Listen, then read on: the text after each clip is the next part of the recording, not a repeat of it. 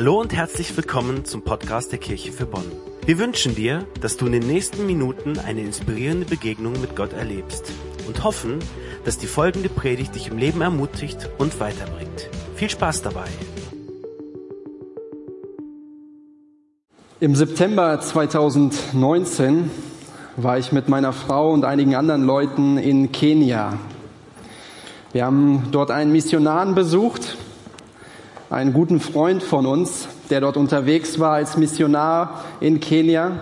Und wir sind dort mit einer Einsatzgruppe hingefahren.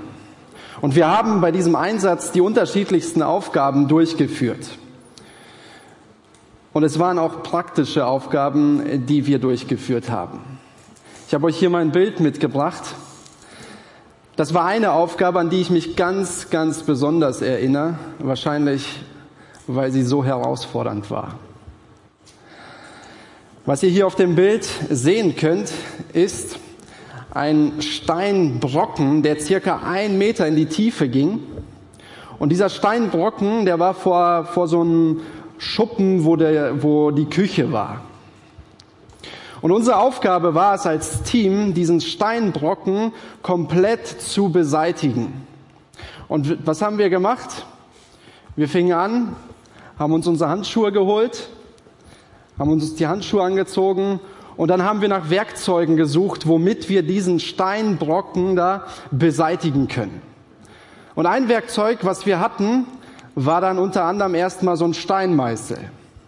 Ich weiß nicht, ob du schon mal an so einem Steinbrocken gearbeitet hast, aber das kann ziemlich anstrengend sein und die sind ziemlich hart. Und dann fingen wir an, mit diesem kleinen Werkzeug da dran zu arbeiten. Irgendwann habe ich mir diesen Hammer hier geholt. Ihr seht schon, wie ich hier aushole. Da war schon mehr Frust dabei als Freude. Und wir kamen aber nicht wirklich vorwärts. Ich glaube, so ungefähr nach drei Stunden zitternden Händen, schon Blasen an den Händen, und wir waren echt fertig, kam ein Mitarbeiter und sagte, hey, was macht ihr denn da? Was macht ihr denn da? So kommt ihr doch nie vorwärts. Und er ging kurz weg und er kam wieder mit einem Stemmhammer. Er kam wieder mit so einem Stemmhammer und drückte ihn uns um die Hand und sagte, damit soll es wohl schneller gehen. Und da habt ihr ein Bild, da ist einer von meinen Kollegen gerade dabei, mit diesem Stemmhammer diesen Steinbrock da zu entfernen. Und ich kann euch sagen, in 0, nichts, also wirklich tatsächlich in kurzer Zeit konnten wir diesen Steinbrock komplett entfernen. Das Wasser konnte da durchfließen. Und ich habe Gott einfach nur gedankt, dass er diesen Mitarbeiter geschickt hat, weil sonst würden wir wahrscheinlich die ganzen drei Wochen ähm, damit beschäftigt sein, diesen Felsen da zu beseitigen. Es gibt immer wieder Menschen, gerade auch Menschen, die mit Jesus unterwegs sind, und sie fangen an, ihre kleinen Handschuhe anzuziehen. Sie holen ihren Steinmeißel heraus und sie versuchen, ihr Leben aus der eigenen Kraft herauszuleben. Und sie kämpfen und sie sagen, ich werde das christliche Leben leben. Und sie fangen an, mit diesen kleinen Werkzeugen Dinge zu machen und sie kommen aber oft nicht weiter und sie denken, wieso komme ich denn nicht weiter? Sie kommen nicht weiter, weil sie versuchen, ihr Leben aus eigener Kraft zu leben, obwohl es eine viel größere Kraft gibt. Ich möchte heute mit dir an diesem Christi Himmelfahrt Feiertag in die Apostelgeschichte einsteigen. In die Apostelgeschichte einsteigen und dich mit hineinnehmen, was es für dich und für mich bedeutet, dass Jesus in den Himmel gefahren ist. Zum Hintergrund der Apostelgeschichte. Jesus war bereits am Kreuz gestorben. Jesus ist bereits auferstanden und er hatte Begegnungen mit seinen Jüngern. Er führte Gespräche mit den Jüngern, bevor er jetzt in den Himmel aufgefahren ist.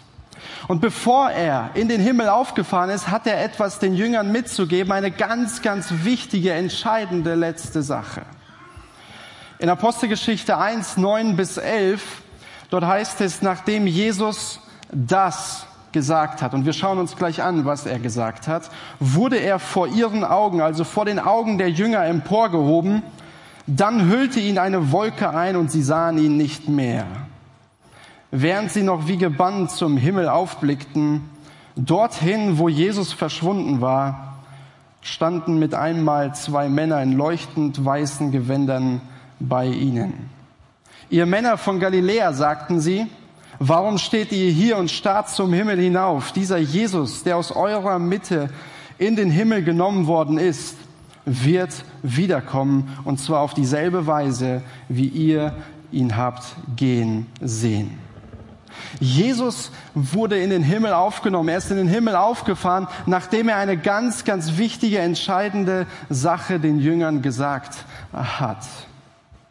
Und weißt du, diese Sache, die er den Jüngern mitgegeben hat, die für die Jünger von großer und entscheidender Bedeutung war. Diese Sache ist auch für dich und für mich heute von entscheidender, großer äh, Bedeutung. Jesus hat vorher mit den Jüngern über einige Dinge gesprochen, unter anderem über das Reich Gottes. In Apostelgeschichte 1, Vers 3, also einige Verse vorher, das heißt in dem gleichen Zusammenhang spricht Jesus mit den Jüngern und dort heißt es, Apostelgeschichte 1, Vers 3, Während 40 Tagen erschien er ihnen immer wieder, also den Jüngern, und sprach mit ihnen über das Reich Gottes und alles, was damit zusammenhängt. Jesus spricht über das Reich Gottes. Wir hatten übrigens eine Serie als Kirche zu dem Reich Gottes. Wenn du diese Serie noch nicht gesehen hast, dann schau dir diese Serie an. Es war am Anfang des Jahres. Und Jesus spricht hier mit den Jüngern über das Reich Gottes. Und er sagt, ich habe das Werk hier begonnen. Aber ich werde es euch übergeben. Ihr werdet dieses Werk hier auf Erden weiterfahren. Ich werde in den Himmel auffahren, aber ihr werdet dieses Werk hier auf Erden weiter ausführen. Er gab den Jüngern die Aufgabe, Menschen für das Reich Gottes zu gewinnen, Verletzte zu heilen, sich um die Bedürftigen äh, zu kümmern. Und wahrscheinlich müssen die Jünger gedacht haben, wenn es um dieses Thema des Reich Gottes ging. Jesus hat das Werk hier angefangen. Sie haben gesehen, was Jesus getan hat, hier alles auf der Erde. Und jetzt übergibt Jesus ihnen diese Aufgabe. Wahrscheinlich werden die Jünger gedacht haben, wow, wie sollen wir das schaffen? Was für eine gewaltige Aufgabe. Wie sollen wir es tatsächlich hinbekommen? Jesus, bist du dir wirklich ganz sicher, dass wir das machen sollen? Ich meine, wenn man auf das Leben der Jünger schaut, in den Jahren, wo sie mit Jesus unterwegs waren auf der Erde, muss man sagen, dass die Jünger nicht immer alles richtig gemacht haben. Nur um dir einige Beispiele zu bringen, Jesus hat immer wieder zu den Jüngern gesagt, begreift ihr es noch nicht? Oder Jesus hat auch immer wieder Dinge gesagt wie, ihr seid bei mir, ihr könnt sehen, was für Dinge ich tue, was für Dinge ich bewirke und doch habt ihr immer noch so wenig Glauben. Oder der Petrus, einer, der Jesus nachgefolgt ist, hatte die Situation, dass er gesagt hat, Jesus, ich werde immer für dich einstehen. Ich werde dir immer folgen. Und dann gibt es die Situation, kurz bevor Jesus am Kreuz stirbt, verleugnet Petrus Jesus dreimal.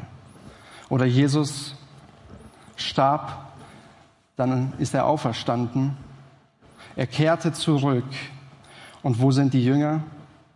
Die Bibel sagt uns in Johannes 20, Vers 19, dass die Jünger sich in einem kleinen Raum eingesperrt haben. Sie hatten tödliche Angst vor den jüdischen Behörden. Und Jesus kommt in diesen Raum hinein und er sagt, Friede sei mit euch. Aber die Jünger haben nicht immer alles richtig gemacht in den letzten drei Jahren. Und sie dachten sich wahrscheinlich, okay, wie sollen wir es hinbekommen, Jesus, wenn du in den Himmel fährst? Wie sollen wir diese gewaltige Aufgabe vom Reich Gottes hier auf der Erde ausführen können? All das zeigt, dass die Jünger in den letzten Jahren, wo sie mit Jesus unterwegs waren, nicht alles richtig gemacht haben. Aber Jesus sieht in den Jüngern Potenzial und er sieht diese Jünger als ganz gewöhnliche Menschen und sagt, ihr müsst es auch nicht alleine machen. Denn Jesus sagt etwas ganz Entscheidendes und das ist ein zentraler Vers, Apostelgeschichte 1, Vers 8, wo die Jünger sich vielleicht Sorgen machen, wie sollen wir es hinbekommen. sagt Jesus in Apostelgeschichte 1, Vers 8 folgendes.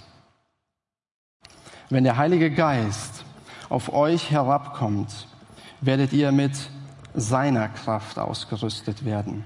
Und das wird euch dazu befähigen, meine Zeugen zu sein. In Jerusalem, in ganz Judäa und Samarien und überall sonst auf der Welt. Selbst in den entferntesten Gegenden der Erde. Jesus sieht diese ganz gewöhnlichen Männer, die in den letzten Jahren nachgefolgt sind und die in den letzten Jahren nicht immer alles richtig gemacht hat, haben. Und Jesus sagt ihnen, ihr werdet die Kraft und auch die Macht haben, diese Botschaft in die ganze Welt zu tragen. Und wisst ihr, an diesem Punkt stehen wir heute auch noch. An diesem Punkt stehen wir heute auch noch, dass wir diese Mission haben, in die Welt zu gehen, die Botschaft in die Welt zu tragen. Warum? Weil Jesus durch den Heiligen Geist uns dazu befähigt, seine Mission hier auf der Erde voranzubringen. Er befähigt uns, mich und dich, durch den Heiligen Geist, die Mission Gottes hier auf der Welt voranzubringen. Es ist derselbe Geist, der damals für die Jünger verfügbar war. Er ist für dich und für mich heute verfügbar. Und ich möchte dir heute sagen, vielleicht geht es dir so, dass du dir immer wieder deine eigenen Handschuhe, deine, deine Handschuhe anziehst, dass du dir immer wieder deinen Steinmeißel nimmst und du, dass du versuchst, die Mission Gottes, die wir als Kirche haben, die Mission Gottes, die du ganz persönlich hast, aus eigener Kraft herauszuleben. Und ich möchte dir heute sagen, hör auf, das christliche Leben, das du führst, aus eigener Kraft herauszuleben, sondern übergebe dich ganz, unbegrenzt dieser Kraft des Heiligen Geistes, die für dich heute verfügbar ist. Und deshalb möchte ich dir heute drei Eigenschaften mitgeben. Für dich ganz persönlich. Drei Eigenschaften des Heiligen Geistes, wodurch er dir Kraft gibt für deinen Alltag, für dein Leben und auch für den Auftrag und für die Mission, die wir haben, dass wir sie nicht aus unserer Kraft heraus leben, sondern aus der Kraft des Heiligen Geistes. Drei Eigenschaften. Die erste Eigenschaft, die ich dir mitgeben möchte, ist, der Heilige Geist gibt dir Kraft, Christus mutig weiterzugeben. Weißt du noch, was der Auftrag war von den Jüngern? Jesus spricht mit ihnen über das Reich Gottes und sagt, ich werde euch das Werk, was ich angefangen habe, übergeben. Es ist jetzt eure Aufgabe. Der Heilige Geist gibt dir und mir heute Kraft, Christus mutig weiterzugeben. Paulus schreibt in 1. Korinther 2, 4 und 5 folgendes. Was meine Verkündigung kennzeichnete, waren nicht Überredungskünste und kluge Worte, es war das machtvolle Wirken von Gottes Geist. Denn euer Glaube sollte nicht auf Menschenweisheit gründen, sondern auf Gottes Kraft. Paulus sagt an dieser Stelle, ich bin nicht der wortgewaltigste Redner, sondern ich verlasse mich jeden Tag, jede Woche neu auf die Kraft Gottes, auf das machtvolle Wirken des Heiligen Geistes. Paulus sagt auch nicht, ich bin der Klügste und ich bin der Beste. Aber Paulus sagt, Gott kann meine Worte nehmen Gott kann meine Worte gebrauchen, dass sie direkt in das Leben von anderen sprechen. Warum? Weil der Heilige Geist Paulus dich und mich heute dazu befähigt, das Evangelium auf, das Evangelium auf eine lebensverändernde Weise äh, zu vermitteln. Und vielleicht wird es bei dir so sein, dass du in der nächsten Woche in ein Gespräch hineinkommen wirst. Mit deinem Arbeitskollegen, mit deinem Nachbarn Vielleicht mit jemandem aus der Familie und du merkst, diese Person kennt Jesus noch nicht, aber sie braucht Jesus und du, du merkst, hier bietet sich eine Gelegenheit. Und vielleicht wirst du zögern. Und vielleicht wirst du sagen, ich weiß nicht, was ich sagen soll. Ich möchte dir sagen, dass der Heilige Geist, durch den Gott in dir wohnt, dich fähig macht, ihn zu verkündigen. Und wenn du dich darauf einlässt und wenn du sagst in solchen Momenten, okay, ich weiß vielleicht nicht, was ich sagen soll, aber Gott, hilf mir durch deinen Geist, Dinge weiterzugeben, wirst du wahrscheinlich merken im Nachhinein, Wow, das waren nicht meine Worte, die ich gesprochen habe. Wow, ich, ich wusste gar nicht, dass ich so viele Verse aus der Bibel kenne. Weißt du, die Jünger, sie hatten den Auftrag, Christus mutig weiterzugeben, das Reich Gottes weiterzubauen in Jerusalem, in Judäa, in Samarien und auf der ganzen Welt. Und diese Jünger werden auch gedacht haben, wie sollen wir das überhaupt machen? Aber genau deshalb hat Jesus den Heiligen Geist gegeben, der sie dazu befähigt, diese große Mission auszuführen. Und das ist auch unser Auftrag, den wir heute haben. Und wir müssen ihn nicht alleine durchführen, sondern mit der Kraft des Heiligen Geistes mutig Christus weiterzugeben. Und das Kraftvolle ist, wenn das Evangelium verkündet wird und wenn es gelebt wird, dann wird es die Menschen in deinem Umfeld, glaube ich, nicht erstarren, sondern es wird dein Umfeld verändern. Erster wichtiger Gedanke, die Eigenschaft des Heiligen Geistes, der uns befähigt, die Mission Gottes zu erfüllen hier auf der Erde. Der Heilige Geist gibt dir Kraft, Christus mutig weiterzugeben. Ein zweiter Gedanke, eine zweite Eigenschaft, der Heilige Geist gibt dir Kraft im Alltag, in deinem Leben, wenn du schwach bist. Die Bibel sagt uns in Römer 8, Vers 26 folgendes. Und auch der Geist Gottes tritt mit Flehen und Seufzen für uns ein. Er bringt das zum Ausdruck, was wir mit unseren Worten nicht sagen können. Auf diese Weise kommt er uns in unserer Schwachheit zu Hilfe, ja, weil wir ja gar nicht wissen, wie wir beten sollen, um richtig zu beten. Nun, diese Verse beschreiben eine Situation, die die Christen in Rom haben und in der sie sich befanden und in der sie vom Heiligen Geist Hilfe bekommen haben. Der Heilige Geist befreit sie hier nicht von dem Problem, das sie hier hatten, sondern der Heilige Geist gibt ihnen Hilfe. Im Text ist hier von der Schwachheit der Christen im Zusammenhang mit dem Gebet die Rede. Dass sie nicht wussten sollen, was sie beten sollen. Es war eine Schwachheit, die sie hatten. Und der, der Text sagt dann hier, dass der Heilige Geist für sie in dieser Schwachheit eintritt, was betont, dass wenn du und ich oder die Christen damals in Rom mit Jesus unterwegs sind und der Geist in ihnen ist, du in deiner Schwachheit nicht alleine bist. Du bist in deiner Schwachheit dann nicht alleine. Und vielleicht hast du auch hier wieder Situationen in deinem Alltag, wo du immer wieder die, die Handschuhe anziehst, wo du immer wieder diesen Steinmeißel rausholst und du versuchst aus eigener Kraft Dinge in deinem Alltag auszuführen, wo du eigentlich merkst, dort bin ich so schwach drin. Dort habe ich eigentlich keine Kraft, diese Dinge zu tun. Aber Gottes Geist hilft dir in diesen Situationen. Er macht dich darin stark. Vielleicht bist du Mutter oder Vater und du sagst, ich weiß nicht, wie ich mit meinen Kindern, wie ich das machen soll. Es ist gerade einfach so, so viel. Bitte den Heiligen Geist in diesen Momenten, dass er dir Kraft und Weisheit gibt. Vielleicht kämpfst du in deinem Leben mit irgendeiner Sünde, die du einfach nicht überwinden kannst. Und auch hier holst du immer wieder diesen Steinmeister raus. Du holst immer wieder deinen eigenen Handschuh aus und du versuchst immer aus, wieder aus eigener Kraft diese Sünde zu überwinden. Und du sagst, ich kann einfach nicht mehr. Ich schaffe es einfach nicht. Ich schaffe es nicht, diese Sünde zu überwinden. Der Heilige Geist gibt dir Kraft dort, wo du schwach bist. In 2. Korinther 12 ist die Rede von Paulus, der ein körperliches Problem hatte. Und er geht mit diesem körperlichen Problem äh, zu Gott und er bittet Gott dreimal, nimm es weg, nimm es weg, nimm es weg. Und dann betet er Folgendes in 2. Korinther 12, 9 bis 10. Meine Gnade ist alles, was ich brauche. Denn meine Kraft, meine Kraft kommt gerade in der Schwachheit zur vollen Auswirkung. Und dann sagt er in Vers 10, denn gerade dann, wenn ich schwach bin, bin ich stark.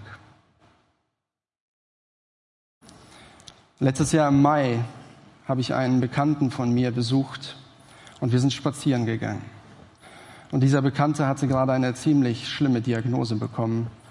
Die Diagnose war Krebs. Und er hatte schon einmal Krebs und jetzt hat er wieder Krebs bekommen. Und diesmal war es aber so, dass die ganzen Metastasen schon gestreut haben und die Ärzte ihm eigentlich keine Hoffnung mehr gegeben haben. Und wir sind dann spazieren gegangen und er sagte, Tobi, das ist, das ist der Anfang vom Ende. So ehrlich hat er mir diese Dinge gesagt.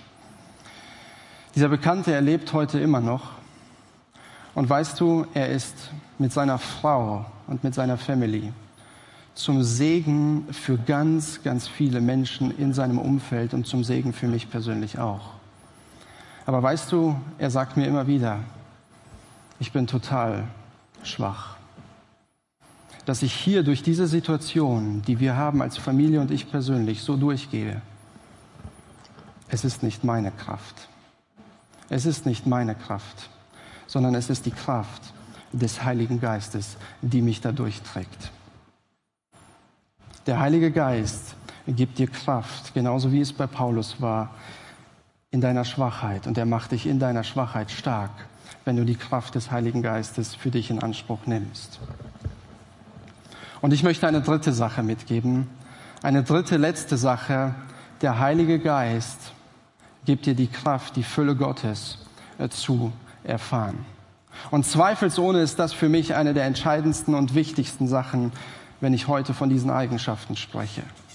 Und vielleicht sitzt du hier oder du schaust zu und du sagst, okay, was meinst du damit? Der Heilige Geist gibt dir die Kraft, die Fülle Gottes komplett und vollständig zu erfahren. Vielleicht sagst du, ja, ich glaube an Gott. Ja, ich habe damals irgendwann dieses Übergabegebet gesprochen. Ich habe mich sogar taufen lassen. Ich bin einer Gemeinde beigetreten. Ich lese hin und wieder auch immer wieder in der Bibel. Und ich versuche ja auch irgendwie ein guter Mensch zu sein. Ich versuche ja, das Christsein auch gut und erfolgreich zu leben. Und vielleicht schaust du dann aber auch auf dein eigenes Leben und du sagst, aber es unterscheidet sich eigentlich nicht großartig von dem Rest der Welt. Ich habe immer noch Verletzungen. Ich bin immer noch dran an einer Sucht, mit der ich kämpfe. Ich habe immer noch Sorgen in meinem Leben. Da ist kein Sieg in meinem Leben. Ich sage nicht, dass diese Dinge nicht sein dürfen. Auch ich habe immer wieder Sorgen, auch ich habe immer wieder verletzende Momente. Aber die entscheidende Frage ist doch, was machst du in diesen Momenten, wenn Verletzung da ist? Was machst du, wenn Sorgen da sind? Was machst du, wenn du von dieser Sucht nicht loskommst und du merkst, da ist keine Kraft, da ist keine Macht? Ich glaube, viele Menschen verstehen heute nicht wirklich, wer Gott ist und was er für sie hat. Was er für sie hat. Deshalb ist Gott in den Himmel gefahren, weil er viel für die Menschen hat, weil er den Menschen etwas geben will. Paulus hat für die Christen in Ephesus Folgendes gebetet und das ist so ein kraftvolles Gebet. Er sagt in Epheser 3, 16 bis 19, ich bete, dass der, der unerschöpflich reich ist an Macht und Herrlichkeit, euch durch seinen Geist innere Kraft und Stärke gebe. Es ist mein Gebet, dass Christus aufgrund des Glaubens in eurem Herzen wohnt und dass euer Leben in der Liebe verwurzelt und auf das Fundament der Liebe gegründet ist. Das wird euch dazu befähigen, zusammen mit allen anderen, die zu Gottes heiligen Volk gehören, die Liebe Christi in all ihren Dimensionen zu erfassen, in ihrer Breite, in ihrer Länge, in ihrer Höhe und in ihrer Tiefe. Das ist die Fülle Gottes. Ja, ich bete darum, dass ihr in seiner Liebe versteht, die doch weit über alles Verstehen hinaus reicht. Und dass ihr auf diese Weise mehr und mehr mit der ganzen Fülle des Lebens erfüllt werdet, das bei Gott zu finden ist. Vielleicht fragst du dich, gibt es mehr, wenn ich mit Jesus unterwegs bin? Gibt es da mehr? Es, es muss doch irgendwo mehr geben als einfach nur ein paar, paar gute Dinge in meinem Leben zu tun. Und die Antwort, die ich dir heute an diesem Christi Himmelfahrtstag mitgeben möchte, ist, ja, es gibt mehr. Ja, es gibt mehr, weil Jesus ist in den Himmel gefahren, um dir mehr zu geben. Es gibt so viel mehr. Es gibt diese Realität der ständigen Gegenwart Gottes durch den Heiligen Geist in deinem Leben, die du haben kannst. Es gibt diesen inneren Frieden, der, den, der die menschlichen Fähigkeit, der den menschlichen Frieden übersteigt. Es gibt die Früchte des Geistes, die du in deinem Leben manifestieren kannst. Liebe, Freude, Friede, Geduld. Aber es sind nicht deine Früchte. Es sind die Früchte des Geistes. Es ist nicht deine Kraft, sondern es ist die Frucht des Geistes. Und es gibt diese sichere Liebe von Gott, in der du verwurzelt sein kannst, in der du gegründet sein kannst. Weil die Kraft Gottes dir heute zur Verfügung gestellt wird. Und weil du diese Kraft in Anspruch nehmen kannst, kannst du hier auf der Erde lass es mich so ausdrücken, ein übernatürliches Leben in dieser natürlichen Welt führen. Aber nicht aus dir heraus, nicht weil du so toll bist, sondern weil Gott dir eine Kraft zur Verfügung stellt, die göttlich ist. Vielleicht sitzt du heute hier oder du schaust auch zu und du merkst, hey, ich möchte diese Kraft auch in meinem Leben haben. Ich merke, dass ich so viel aus eigener Kraft heraus tue, dass ich immer wieder an einen Punkt komme, wo ich scheitere, wo ich einfach nicht mehr weiterkomme. Und wo du heute sagst, ja, ich, ich möchte diese Kraft auch in meinem Leben haben. Ich habe verstanden, dass Jesus in den Himmel gefahren ist, um mir mehr zu geben, um mir die Kraft des Heiligen Geistes zu geben. Ich habe verstanden, dass dieser Jesus am Kreuz für meine Sünden gestorben ist dass er auferstanden ist, dass er lebt. Und das Geniale ist, dass die Bibel in Epheser 1, Vers 13 sagt, wenn du diese Botschaft der Wahrheit gehört hast, das Evangelium, das dir Rettung bringt, wenn du das für dich angenommen hat, hast, dann wird Gott, wie er es versprochen hat, durch Christus dir den Heiligen Geist geben. Diese Kraft ist für dich heute zugänglich. Und ich möchte dich einladen, diese Entscheidung da, wo du bist, ob du jetzt zuschaust, ob du hier bist und du einfach merkst, hey, ich habe diese Entscheidung noch nicht getroffen, aber ich brauche diese Kraft, ich will diese Kraft. Da möchte ich dich einladen, mit, mit uns in Verbindung zu kommen und wir würden mit dir in Kontakt treten. Vielleicht bist du hier vor Ort, du würdest einfach ein Gebet sprechen mit jemandem, dann stehen wir dir auch hier zur Verfügung. Und vielleicht bist du auch schon länger mit Jesus unterwegs. Aber du versuchst immer wieder, das christliche Leben, die Mission Gottes, zu der wir berufen sind, aus eigener Kraft heraus zu leben. Und du merkst, du kommst immer wieder an Grenzen. Und du hast diese Kraft des Heiligen Geistes eigentlich noch nie so wirklich in Anspruch genommen. Dein Alltag ist nicht bestimmt von dieser Kraft da möchte ich dich einladen, da wo du gerade bist, dir einfach eine ruhige Minute zu nehmen. Oder während des nächsten Liedes auch zu sagen, dass Gott einfach mit dieser Kraft in dein Herz hineinkommt. Und dass er dich befähigt, ihn mutig zu verkünden. Dass er dich befähigt durch diese Kraft in den Momenten, wo du schwach bist, dass er dich stark macht. Und dass er dich immer mehr in die Fülle Gottes hineinführt, wer er ist. Dafür möchte ich gerne noch beten.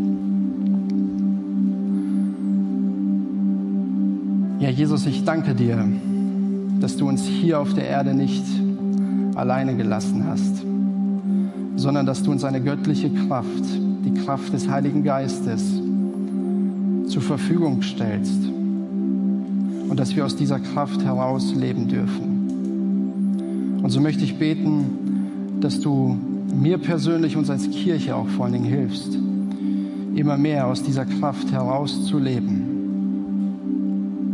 Du siehst gerade, wo jeder Einzelne steht, welche Gedanken einfach da sind. Und ich möchte beten, dass du jede einzelne Person, die gerade zuhört, begegnest und dass du mit deinem machtvollen Wirken hineinkommst. Amen.